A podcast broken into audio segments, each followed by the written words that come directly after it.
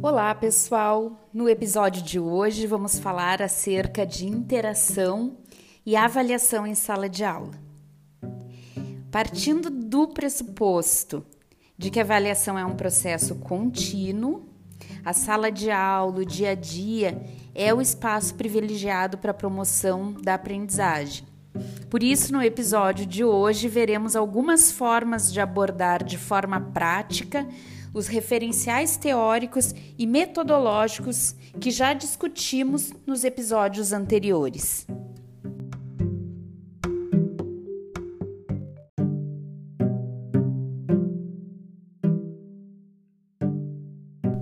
A interação entre o professor e o aluno em sala de aula é um dos principais elementos no processo de ensino e aprendizagem.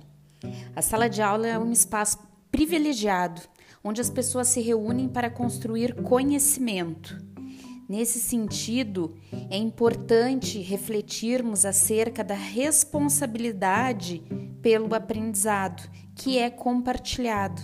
É responsabilidade do professor, mas também é responsabilidade do aluno.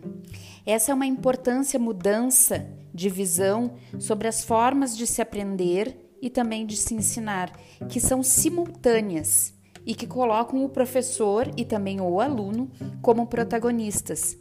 Passa a nutrir a corresponsabilidade de cada um nesse processo.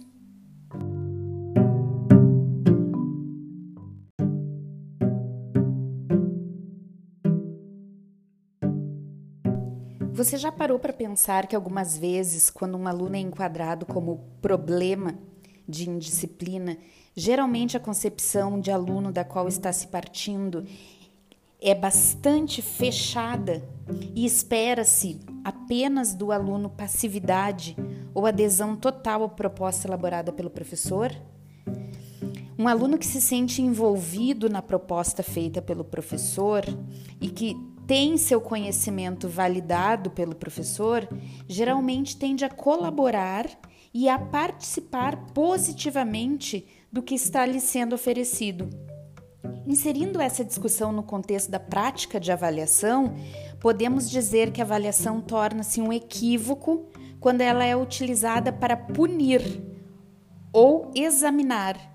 Interagir em sala de aula promovendo a aprendizagem é conferir à avaliação o sentido de diagnóstico e também de inclusão.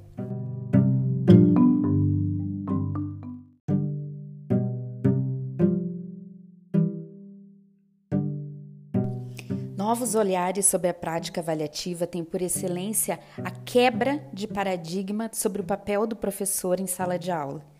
É nesse contexto de mudanças do cenário social, educacional, que ressaltamos a importância de favorecer a aprendizagem por meio de um ambiente que seja cooperativo e significativo, no qual o aluno ele participa ativamente dando suas opiniões, discutindo e decidindo com os colegas e com o professor.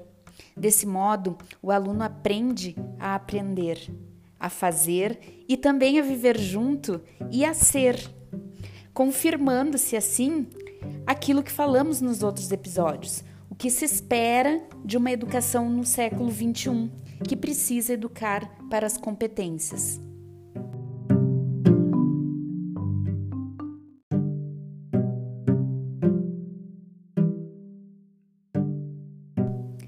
Quando falamos em interação, não podemos esquecer da teoria de Vygotsky, que é a teoria socio-interacionista, onde ele diz que o desenvolvimento cognitivo do aluno ele se dá por meio da interação social.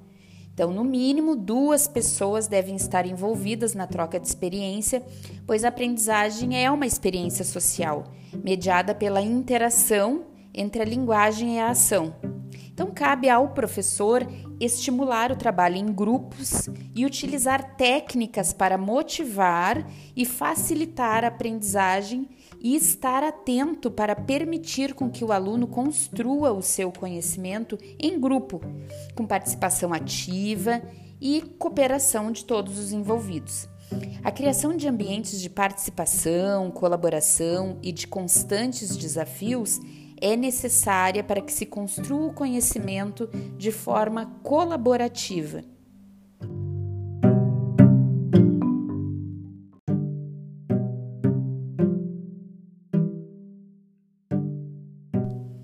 A relação professor-aluno e alunos entre alunos se dá constantemente. E de acordo com essa concepção, na qual o aluno vê sentido para aquilo que ele está aprendendo e ao mesmo tempo se sente valorizado e responsável pelo desenvolvimento das atividades, alguns teóricos têm definido essa proposta como pedagogia por projetos. Uma das formas de aproveitar aquilo que os alunos já possuem e de traçar metas de para onde se pode chegar é diversificando as avaliações e os instrumentos para sistematizar o conhecimento construído e também validar as diferentes habilidades, desenvolvendo-se competências a partir das características da turma com a qual o professor está desenvolvendo o trabalho. Trabalhar por projetos é uma forma de organizar o processo educacional com um olhar interdisciplinar o que envolve a participação dos alunos. Cada um sente sua contribuição como importante, colabora mais e sente-se também mais motivado. Percebe que a construção do conhecimento ela é colaborativa, que cada um tem uma forma de contribuir. Além disso, a curiosidade do aluno e também a criatividade são potencializadas.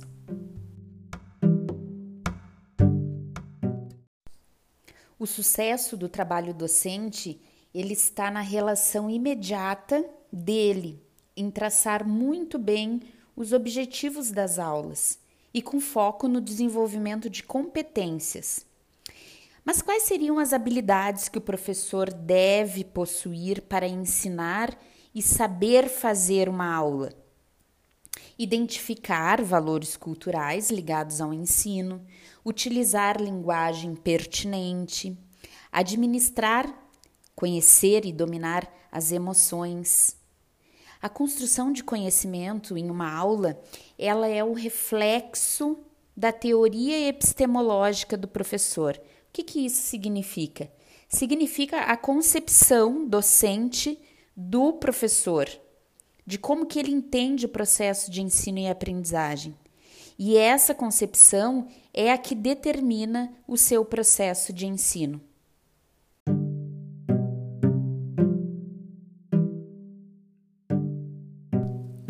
Para uma aprendizagem colaborativa, o professor, que será o mediador, precisa conhecer seus alunos e ter seus objetivos claros.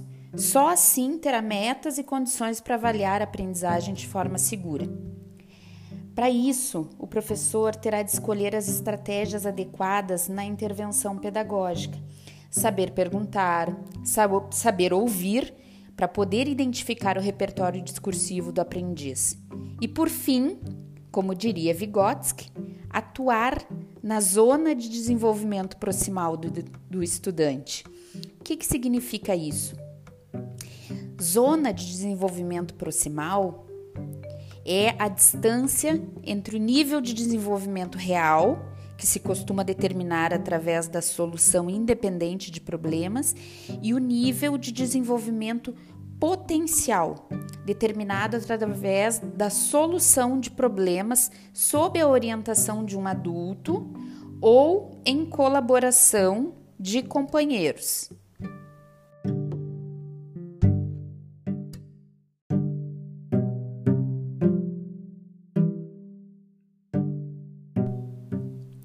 Há diferentes tipos de projetos, como por exemplo, de realizações, estudo e aprofundamento. São exemplos de projetos de realização, convivências, visitas, exposições. Projetos de estudo, aprofundamento são aqueles que envolvem diferentes processos de pesquisa, levantamento, entrevistas, individualmente ou em grupos, desde que haja a socialização de resultados. Conteúdos conceituais que veremos no próximo episódio com mais aprofundamento são aqueles que envolvem a descrição do saber. Conteúdos procedimentais são os que envolvem o fazer, como por exemplo, ler, desenhar, observar. E os conteúdos atitudinais, eles envolvem valores, como por exemplo, cooperação, solidariedade. A partir de projetos e sequências didáticas, o professor ele deve ter em mente esses três focos de abordagem durante o desenvolvimento das atividades.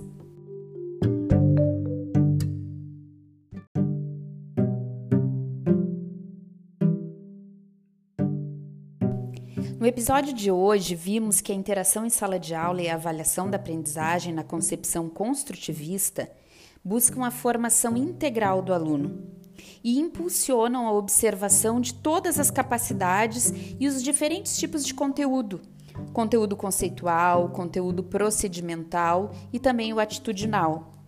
Desse modo, atende à diversidade dos alunos e os prepara para serem proficientes em competências e habilidades. No próximo episódio, vamos falar sobre métodos de avaliação na educação básica. Espero vocês. Até lá!